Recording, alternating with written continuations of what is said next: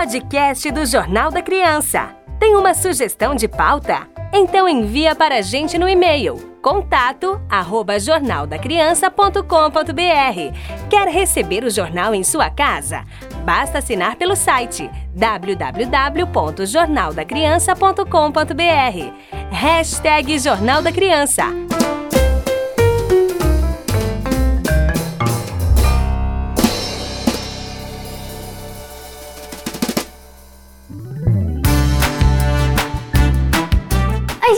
Tudo bem com vocês? Meu nome é Isabel, eu tenho 9 anos de idade. Estou aqui no Jornal da Criança junto com a minha mãe. Olá pessoal, tudo bem com vocês? Começa agora mais uma edição do Jornal da Criança, edição de maio de 2021. Isabela, quais são as principais manchetes do mês, filha?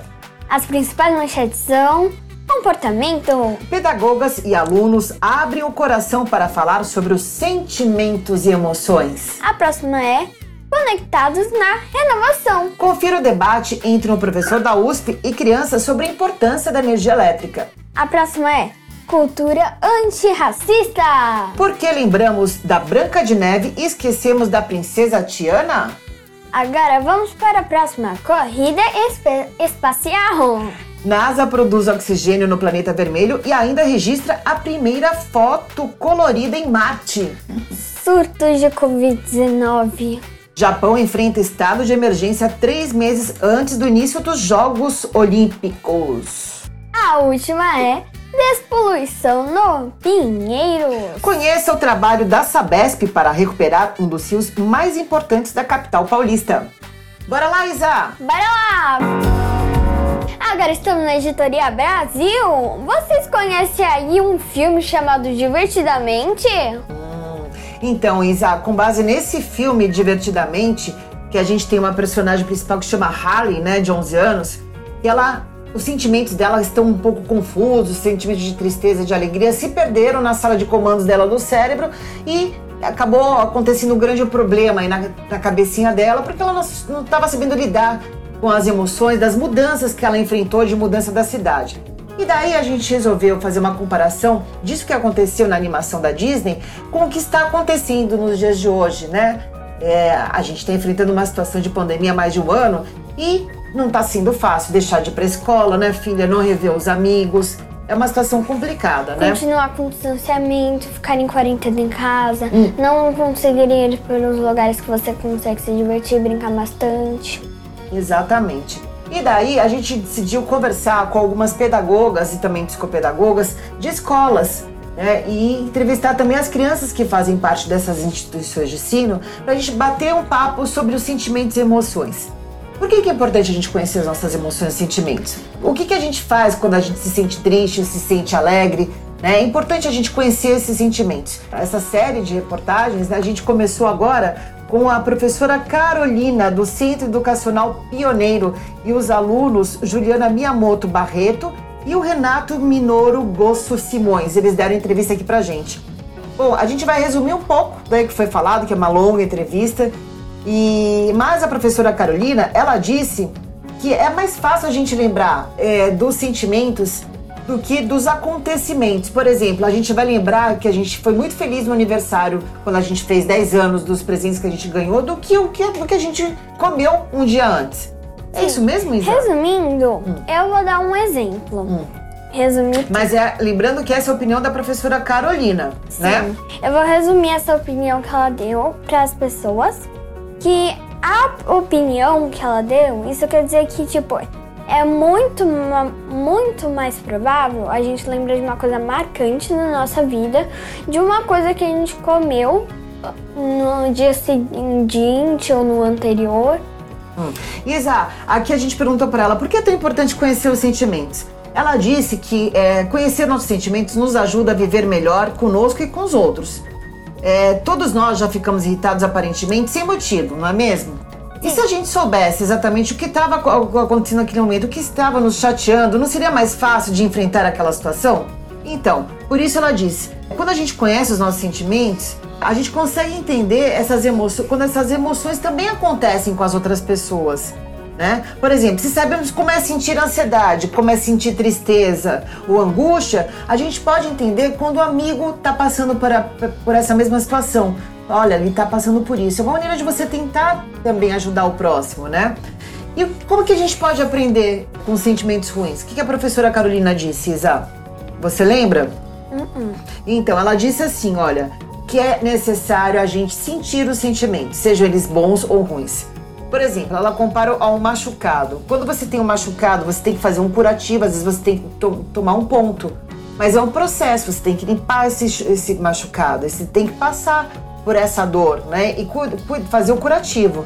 Com o sentimento é, é, da mesma forma. É necessário a gente passar por sentimentos ruins, que a gente aprende com eles, a gente se amadurece e fica cada vez mais e forte. E além disso, quando a gente passa sobre esses sentimentos ruins, dando o exemplo da minha mãe hum. sobre o machucado, hum. a gente tem que pensar que nem uma música que eu já ouvi falar bastante, eu acho que essa música é bem popular. Hum. Ela fala que joelho ralado dói bem menos do que coração partido. Então, tipo, um, você tem que se pôr que, tipo, você tem que superar isso. E também tem muitas pessoas que estão passando por coisas mais difíceis. Então você não é. É sortuda, na verdade, né? É verdade. Que bom que você pensa dessa forma, filha. Eu fico muito feliz. Agora fala pra gente, o que te faz sentir tristeza? Antes de falar, eu queria falar uma coisa, dando um exemplo de uma coisa que hum. ela disse nesse texto. Fala. Então, gente, voltando no textinho, eu queria dizer que como que a professora disse, a, ela disse, ela deu um exemplo. Aparentemente, muitas a gente fica muito irritado e sem motivo, né, gente? Então, muitas vezes a gente fica triste, com raiva, irritado, sem motivo. Então, por exemplo, eu fiquei com medo de uma coisa, não consegui dormir, não consegui fazer alguma coisa e tal. Daí, depois, muito dia, um dia, dois dias, três dias, sei lá, você começa a lembrar disso, que é uma lembrança, e você começa a rir. Porque, tipo, isso é sem motivo. Então, me, o meu exemplo é. Antes de você fazer alguma coisa, ficar com medo, pesquisar, ir, não se irritar, desabafar, pra ver se, se você tem motivo mesmo para fazer esse escândalo ou alguma coisa assim. Muito bem, filha. A Júlia, ela falou assim: o que me faz sentir tristeza é quando acontece algo ruim com minha família. Quando eu estou triste, eu converso com os meus pais. O que me faz sentir felicidade é jogar com as minhas amigas online. Eu gostava de sair com a minha família. Ela fala isso com relação a antes da pandemia, né? Eu tenho medo de que eu ou minha família fiquem doentes. Quando eu estou com medo, geralmente eu converso com os meus pais. Já o Renato, ele fala assim: sinto raiva de pessoas que falam sobre coisas que não sabem nada. Bem, Renato, muito bem. Tenho medo do aquecimento global e quando sinto medo, tento me acalmar. Quando estou triste, fico no meu canto, pensando e gosto de jogar online com os meus amigos quando estou é, feliz. Olha aqui o desenho do Renato, que bacana, gente. Ele fez uma criança, algo, né? Parece que é ele que está sendo segurado ali na, na mãozinha é um desenho assim bem de se analisar, né? Muito bacana. Ah, Rafaela. O da Júlia. Mostra pra. Mostra o da, da Júlia já foi mais aparentemente mostrando todos os sentimentos dela. O dela feliz, o dela triste, o dela com medo e o dela com raiva, até o foguinho na cabeça. Muito legal, né, Isa? E a Rafaela, ela falou assim: Eu tenho medo quando estou sozinha e escuto barulhos estranhos. Às vezes eu choro, eu fico triste quando alguém ou algo me decepciona, então fico no meu quarto o dia todo. O que me faz sentir felicidade é estar com a família e amigos. Quando acontece alguma coisa boa, eu aproveito máximo. Aqui o desenho da Júlia. Eu vou mostrar aí para vocês em destaque. Quem, tá, quem, está nos acompanhando aí no YouTube, quem está no podcast, acessa lá o www.jornaldacrianca.com.br. Você vai ter acesso direto ao YouTube e também a todos os outros episódios do podcast. Vamos lá, Isa, fala pra gente. O que te faz sentir tristeza, minha filha? Me faz sentir triste quando que hum, eu me machuco e ver gente sofrendo por morando na rua, passando fome, essas coisas. E o que você faz quando você se sente triste? Quando eu me sinto triste, eu desabafo com alguém ou ajudo a pessoa que está passando por necessidades. Quando você está triste? Sim. E você não tem um momento que você fica recolhida no seu cantinho, que você vai no seu quarto e fica quieta, você chora. Não, não, Não? Aí eu, quando eu tô triste, eu choro. Eu sou chorona. Algumas vezes eu choro, mas depois eu fico. Eu gosto de chorar e choro bastante, mas parece que meu coração alivia, sabe? Quando que eu fico triste, mas tipo, triste por causa de uma pessoa, de- por causa de uma briga e tal, eu não fico. Quando que é pra ficar triste por causa de uma briga, eu não fico triste. Eu vou atrás da pessoa e começo a brigar com ela. É, eu também eu gosto de conversar sobre os assuntos, não é brigando. A gente tem que conversar, discutir sobre um assunto, né? Tem que, conversar, dá, né? é, que, é que eu fico. É, mas brigar, a palavra brigar ela não é legal, ela já não traz uma, uma, uma reação boa da pessoa. Porque se você chega com a pessoa um tom de briga, ela vai responder da mesma forma pra você. É uma ação-reação. Então se você chega, olha, vamos conversar sobre um assunto que não foi legal, eu fiquei triste por isso, você, a pessoa vai acabar com- conversando com você, desabafando. Isso não importa a idade, viu, filha? Sim. Você pode ter 4, 5, 6, 12, 20, 20, 70 30. anos, que é tudo do mesmo jeito. E agora, vamos dar um giro no Brasil? Isa, olha, tem um assunto aqui é, que está sendo debatido na Câmara dos Deputados. É, no dia 20 de abril, dois importantes projetos de lei foram aprovados lá. O primeiro proíbe a suspensão de aulas presenciais durante a pandemia e calamidades públicas. Hum, o que, que significa isso? Gente, eles querem proibir que não tenha mais aula.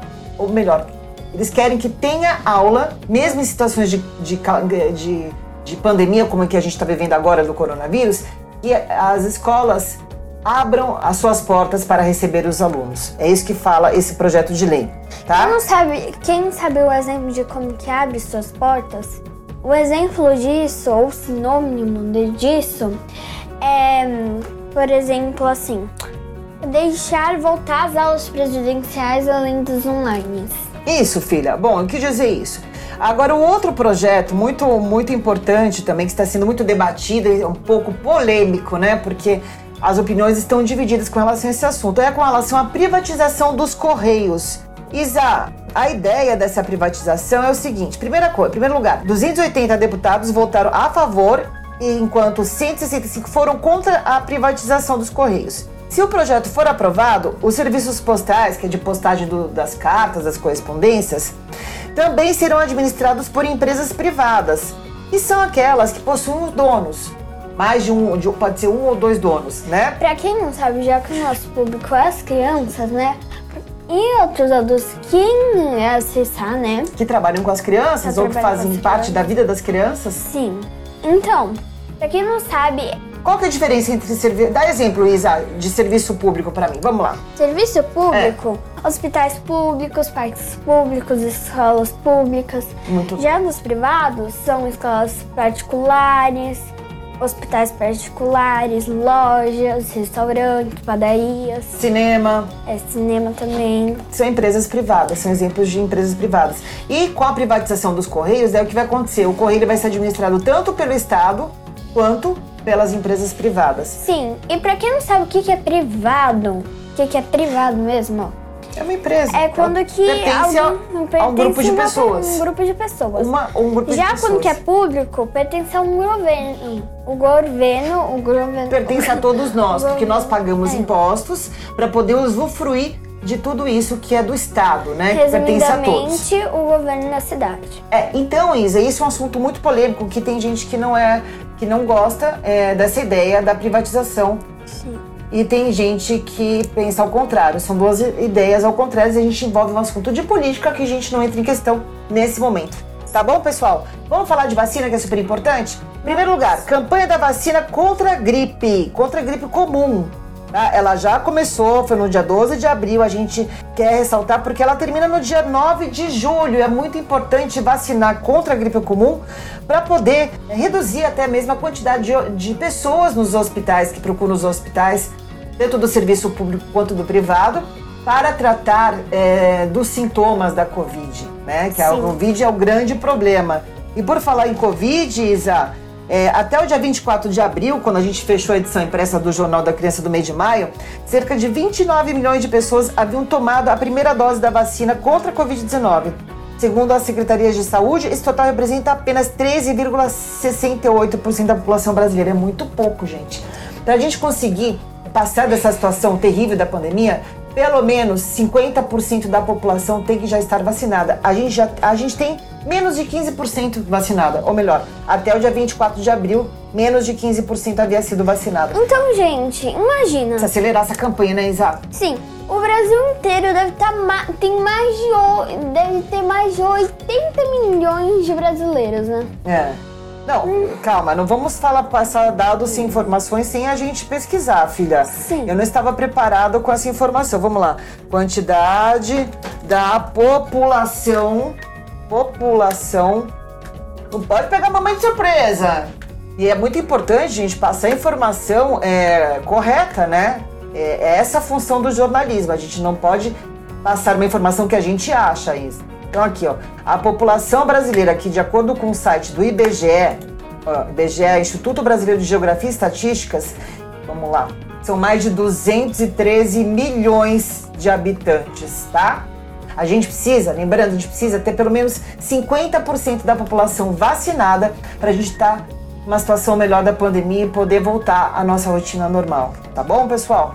Então vamos lá, todo mundo, cada um fazer a sua parte e tomar vacina. E agora a gente encerra a editoria do Brasil. A gente encontra você na Ciências e Tecnologia. Muito bem, Isa.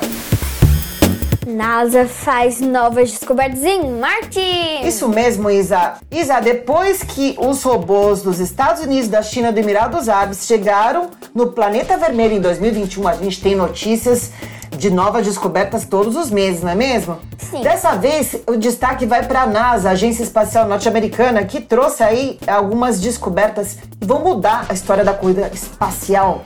Uma delas é sobre oxigênio em Marte. Eles conseguiram transformar o dióxido de carbono em oxigênio, Isa. Que bacana, né? Sim. Eu gostaria que você comentasse que lá no, em Marte, como é que é? Lá tem mais oxigênio ou mais carbono? Como é que é a atmosfera lá, de Marte, Isa? ele tem 96% hum. de carbono. De dióxido de, de carbono. Dióxido de carbono. Na atmosfera. E esses cientistas na NASA, eles conseguiram transformar um aparelho de um tamanho de uma torradeira. Isso. Eles conseguiram transformar um pouco do dióxido de carbono em 5 gramas de oxigênio, que é Isso é o mesmo. oxigênio que a gente respira. E para quem não sabe, dióxido de carbono é o oposto do oxigênio. Então, com só 5 gramas não, de Não, não é que é o oposto, é o que na respiração é o... nós respiramos oxigênio e liberamos o gás carbono. Sim, mas tipo, nisso não dá com 5 gramas de, oxigênio a gente respirar lá em Marte, né? É, mas isso nos dá, nos traz a esperança de que é possível, quem sabe, transformar em mais gramas de oxigênio e as aeronaves conseguirem se abastecer para os astronautas conseguirem ficar mais tempo no espaço durante então, essas grandes expedições, né? Isa? Então, o objetivo dessa pesquisa que a gente Pesquisa torce, não, foi um estudo, foi é, realizado. Estudo realizado. Não é pesquisa e a gente está torcendo aqui bastante desse estudo realizado, é que no futuro a gente consiga fazer mais, produzir mais com esse dióxido de carbono, mais gramas e mais de por cento de oxigênio. Isso mesmo. Agora, outra grande descoberta foi que, uma grande revelação, aconteceu o primeiro voo de helicóptero em Marte, Isa. E olha só, eu vou te falar, esse helicóptero aí é, também foi no dia 19 de abril e vai ficar marcado na, na exploração do espaço. Ele fez, na segunda decolagem, ele subiu quase 5 metros, daí fez uma curvinha assim e registrou a primeira fotografia colorida lá em Marte. Muito bacana, né, Isa? Gente, muito bacana. Bom, agora vamos para a próxima notícia de ciência e tecnologia. Vamos, Isa. O que, que você quer falar? E a próxima notícia de ciência e tecnologia é escaneando o QR Code no céu. Isa, uma empresa de games lá de Xangai, na China, teve uma ideia sensacional para comemorar o primeiro ano do lançamento de um filme que chama Princess Connect, acho que é isso. É, sabe o que eles fizeram? Eles montaram fazem... 1.500 drones no céu. Agora Então, pô. gente, viu que esses drones são aqueles pequenininhos, né? Aqueles drones é, que mini helicópteros. Isso. É helicópteros e juntaram 1.500 para fazer o escaneamento do filme ou do jogo, né? Do jogo. É, posso explicar como é que foi? O escaneamento do jogo, praticamente, é assim. Sabe quando você quer um seu livro da escola, um material, um livro próprio, ou algum jogo que você quer escanear, WhatsApp, essas coisas? Sempre tem o exemplo desse símbolo, né? Então, esse é o símbolo do escaneamento. E eles fizeram esse símbolo no céu, juntando todos os drones. E daí veio. Uma... Ninguém conseguia enxergar esse escaneamento, mas daí veio uma luz LED que apareceu o escaneamento do jogo. E daí, como que era tão fácil, era só apontar o celular pro céu e conseguir escanear, escanear, o jogo, baixar o jogo no telefone para poder Sim. Brincar. Legal, né? Se então, divertir. na verdade, Isa, só para é, completar o que você explicou, 1.500 drones invadiram o céu de Xangai, na China, e formaram o, o desenho dos personagens desse jogo. E daí, em certo momento do espetáculo, esses drones foram iluminados com luzes LED, formando o desenho do QR Code para as pessoas escanearem. Muito bacana, né? Muito mesmo. Agora vamos para a próxima edição. Já estamos aqui na editoria de Mundo e vamos falar sobre as restrições da Semana Dourada no Japão. Pessoal, vocês sabiam que lá tem um feriado, que eles é um feriado longo, que juntam quatro feriados nacionais de uma vez só, que é na, conhecida Semana Dourada? Você sabia disso, Isa? Não, gente. Um desses feriados é o Dia do Menino, que é como se fosse o Dia das Crianças. E, lá no Japão. Lá no Japão. E daí é o seguinte, o que está acontecendo lá? No dia 23 de abril, o, Brasil, o Japão decretou estado de emergência por causa do aumento de número de casos de Covid. Aproximadamente 4 mil novos casos aconteceram em apenas uma semana, próximo desse feriado prolongado. E o que acontece quando tem um feriadão prolongado? O que, que as pessoas fazem normalmente, Isa? Isso praticamente, quando que tem um feriadão tão, grande, eles saem, eles saem para passear, para passear, ir pro shopping, fazer compras, comer, ir num, casa de carne. E uma situação de Covid, é certo fazer isso? Não, gente. Então, eles fizeram o quê, o quê, o quê? Eles decretaram estado de emergência e, e, aumentaram as regras de isolamento social, né? Porque as pessoas não podem aglomerar se está aumentando, ainda mais se está aumentando o número de casos. E Ou além seja, disso, gente. Eles começaram um lockdown praticamente. Exato. E por causa dessa semana dourada, eles acharam melhor restringir é, o acesso das pessoas para elas não que elas continuem fazendo o isolamento social, aumente o isolamento social, evitando assim o avanço da Covid-19. Ainda mais que os, jo os, Jogos Olímpicos estão programados para começar em julho, né, Isa? Sim. E até lá precisa estar com a situação mais controlada no Japão para que os jogos aconteçam, né, Isa? Sim. E agora a gente vai falar de um outro assunto muito interessante com relação no mundo, é o dilema que, que os países do hemisfério norte estão enfrentando com relação aos voos internacionais é, durante o verão no hemisfério norte. Porque lá no hemisfério norte, enquanto aqui no verão vai começar o inverno, lá no hemisfério norte, os países como Canadá, Estados Unidos Europa, é, e na Ásia, o verão está se aproximando e daí as pessoas querem viajar e passear. E como a Covid ainda não foi controlada nesses lugares, existe a preocupação. Se a gente deixar os turistas irem de um lugar para outro, será que vai aumentar o número de casos de Covid?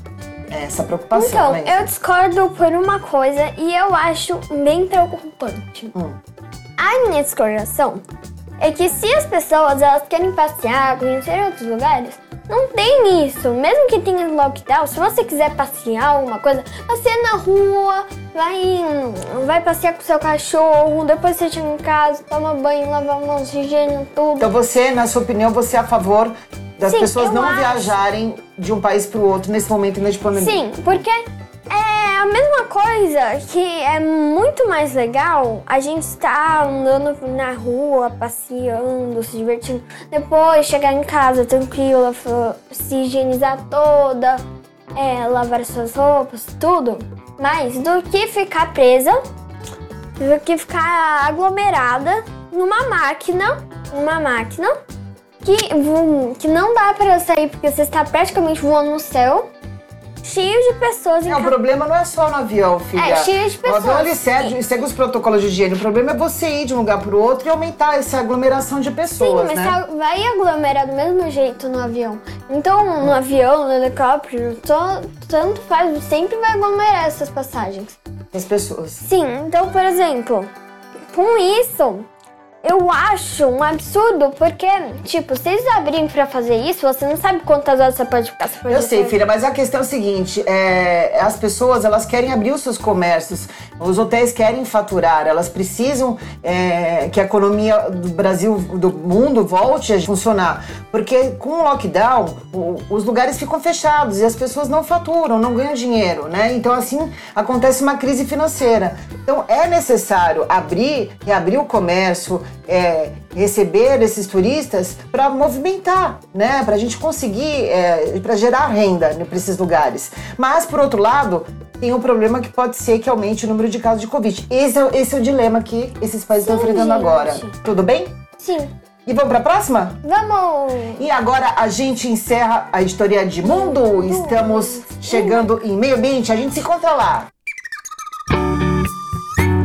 E agora, Isa, o que, que a gente vai falar? Vamos falar sobre a importância da educação ambiental para despoluir o Rio Pinheiros? Sim, gente.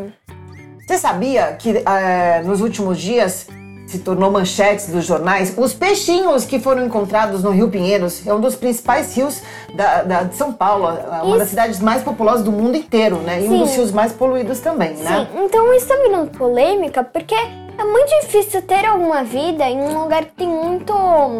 É, como. Poluição. poluição, né? E não consiga ter muito oxigênio, lixo na rua, tudo. Não, filha, o problema é o seguinte, deixa eu te falar. O problema é que a cidade eh, de São Paulo, ela cresceu de forma desorganizada, sem planejamento. Então, algumas pessoas foram construindo suas casas na beira dos córregos, que são aqueles rios menores, né? E acabou formando comunidades, várias comunidades nesses lugares, são as comunidades carentes. Como as casas foram construídas sem planejamento, lá não tinha um esgoto, que é, é não tinha um esgoto canalizado para ser tratado em um lugar. Então, assim, o resto de fezes, de urinas e lixos se misturavam e eram levados pela água do rio, levados para o rio. E é o rio que abastece a nossa cidade. E daí o que, que, que a gente descobriu? Por que, que os peixinhos estão aparecendo lá agora, Isa? As garças? Porque é, está acontecendo um projeto de despoluição do Rio Pinheiros, né? Que é uma proposta da Sabesp de despoluir até 2022. Despoluir totalmente o rio e seus afluentes. E como é que isso é feito, filha? Não Projeto de despolimento do Rio Pinheiros. Não sei. Eles primeiro eles canalizaram o esgoto, né, dessas comunidades. Canalizar é praticamente limpar o esgoto. Não, filha, é levar o esgoto, por exemplo, a água da urina, a água que, que é Tipo, da separar urina. os canos do esgoto. Exatamente, a água da potável da água que é suja. Sim. Então é levar essa água suja do esgoto, levar para ser tratado no lugar de tratamento, né, da Sabesp. E, além disso, um outro trabalho que é muito importante é o trabalho de educação ambiental nessas comunidades. Qual que é o trabalho de educação ambiental? Falar sobre a importância de separar o lixo, né, de manter o local limpo, né? Porque esse lixo, ele não pode, de forma alguma, cair na água do Rio Pinheiro. E é isso aí, pessoal. A gente encerra agora a editoria de meio ambiente. A gente se encontra agora em esporte. E estamos agora desembarcando em esporte. A gente vai falar sobre a Ieda do pentátulo moderno. Isa, já ouviu falar no pentátulo moderno? É uma mo- modalidade esportiva super completa. Tem cinco provas em apenas uma competição. E quem aguenta o desafio é a Maria Ieda Guimarães, de apenas 20 anos, pessoal. Ela é representante brasileira nos Jogos Olímpicos de Tóquio em 2021. A jovem atleta é a revelação do pentátulo. E o pentátulo tem algumas etapas, Isa. Uma delas é a esgrima, que é o que você me explicou aqui? Ah, touché! a segunda etapa, a natação. Terceira, o hipismo. E a última, é a quarta a quinta, nas últimas, que mistura corrida com tiro a laser. Muito bacana, hein? Olha, se não forem novamente adiados ou cancelados por causa da Covid-19, os Jogos Olímpicos de Tóquio começam em 23 de julho e terminam no dia 8 de agosto. Logo depois, acontecem as Paralimpíadas entre 24 de agosto e 5 de setembro. Isa, estamos chegando aqui na coluna do Mike, a mascote do JC. Gente, olha só, vou tentar narrar como se ele estivesse falando. A edição número 15 do JC Impresso traz uma reportagem maravilhosa sobre os sentimentos das crianças durante a pandemia da Covid-19. Então, eu decidi falar também sobre as minhas emoções. Afinal, eu também tenho esse direito. Foi muito difícil enfrentar a mudança do meu visual. Eu pensei que fossem apenas aparar os pelos com a tesoura, mas tive que passar a máquina para cortar debaixo dos nós. A moça disse que precisava tirar tudo porque poderia dar fungos, aqueles seres minúsculos que provocam doenças de pele, sabe? Para piorar, começou a esfriar. Neste dia, enfim, ganhei a minha primeira tesoura, a primeira roupa. A minha tesoura. Gente, que sensação estranha. Passei a tarde inteira com medo de mexer as patas e a minha dona ficou muito preocupada, mas era frescura e depois passou. O que eu nunca vou me acostumar é quando a mamãe se fantasia de faxineira e sai feito doida pela casa segurando aquele monstro do nariz comprido e barulhento. Ele come tudo pela frente e sinto muito medo dele me comer também. Ouvi falar que se chama aspirador de pó. Alguém conhece? Bom, ele é muito gente. fofo, né? Eu tô mostrando. Aqui, olha, eu vou mostrar o antes. Ele era assim, peludinho, mas ele tinha bastante nós, né? É. Então a gente tinha que tosar na máquina. E ele ficou assim, eu achei ele ainda bem bonitinho. Também vai crescer, É. né? Vai e ele voltar vai tudo continuar normal. o peludão. É. Estamos agora desembarcando na editoria de cultura e a gente vai falar sobre as diferenças, né, Isa? Sim. Ô, gente, eu tenho uma perguntinha para fazer para vocês. Quando vocês falam sobre princesas, qual que vem na sua cabeça primeiro? A Cinderela, Ou A Tiana. Vamos dar um tempinho para vocês responderem. na minha cabeça, sabe qual que vem? Hum. A Bela. Eu também. Então, mas por que, que a gente pensa na Bela e não na Tiana? Em primeiro lugar, porque a Bela ela sempre existiu, desde que eu me conheço por gente. Já a Tiana, ela foi lançada pela Disney em 2009. E é sobre esse assunto que a gente vai falar com relação à cultura antirracista. Vocês já ouviram falar sobre isso? E por que a gente vai falar sobre esse tema, Isa? Porque, pra, pra gente lembrar também de uma data muito importante, no dia 13 de maio, a princesa Isabel assinou a Lei Áurea, né? Que foi é, o fim da escravização dos negros no país. Né, a abolição da escravatura, uma data muito importante. Então a gente decidiu abordar esse assunto de uma outra forma, falando sobre racismo, né, sobre as diferenças, é, o preconceito que as pessoas sentem e passam, né, e o preconceito que algumas pessoas sentem e não assumem. Né? Começando sobre os livros que nós que, que são recomendados pra gente ler quando a gente é pequena, né? Por exemplo, a gente lembra mais da Cinderela, a Tiana nem existia, até 2009 ela não existia, não é mesmo? Então, a gente entrevistou sobre esse assunto a Denise Rampazzo, que é professora de Culturas Brasileiras e Diversidades Éticas do Instituto Singularidades. Ela falou uma coisa muito bacana pra gente, sabe o quê? Que todo mundo pode ser o sujeito de uma história, não apenas é, né, a mocinha, né? A mocinha é, é sempre a personagem principal, né? Assim como o bandido pode ser o personagem principal, assim como uma criança negra pode ser um personagem principal, ou uma criança indígena pode ser o personagem principal de uma história, né, Isa? O que, que você quer comentar sobre isso? Eu? É? Então, Hum. eu acho, eu concordo com você nessa questão, sim. Hum.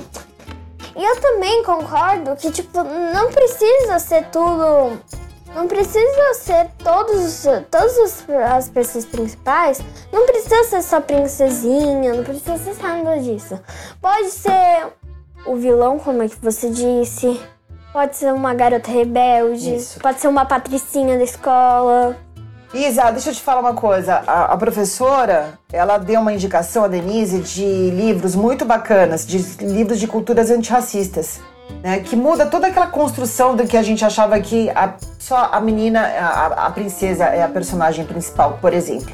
A gente indica aqui a coleção Black Power, da Mostarda Editora, é o Mandela, o africano de todas as cores, Amoras, do Emicida, Meu Crespo é da Rainha, é, da editora Boitatá, o Ônibus de Rosa, de Fabrício Silei e Maurício. Que bacana. E tem um outro livro também muito interessante que é Tudo Bem Ser Diferente. Legal, né? Então, vamos começar por aí, que eu acho que já é um bom começo. E agora a gente encerra mais uma edição do Jornal da Criança, de maio de 2021. A gente se encontra em junho.